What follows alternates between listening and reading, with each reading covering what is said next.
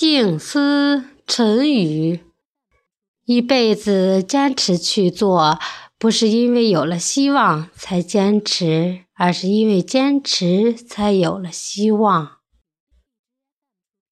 不是因为有了机会才争取，而是因为争取了才有机会；不是因为成长了才去承担，而是因为承担了才会成长。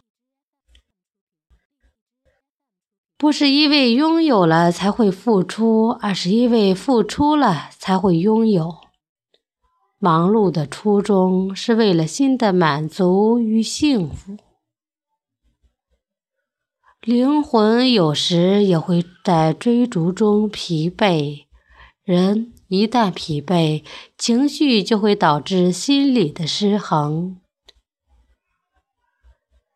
那么辛苦的穿梭于钢筋混凝土之间，到底为的是什么？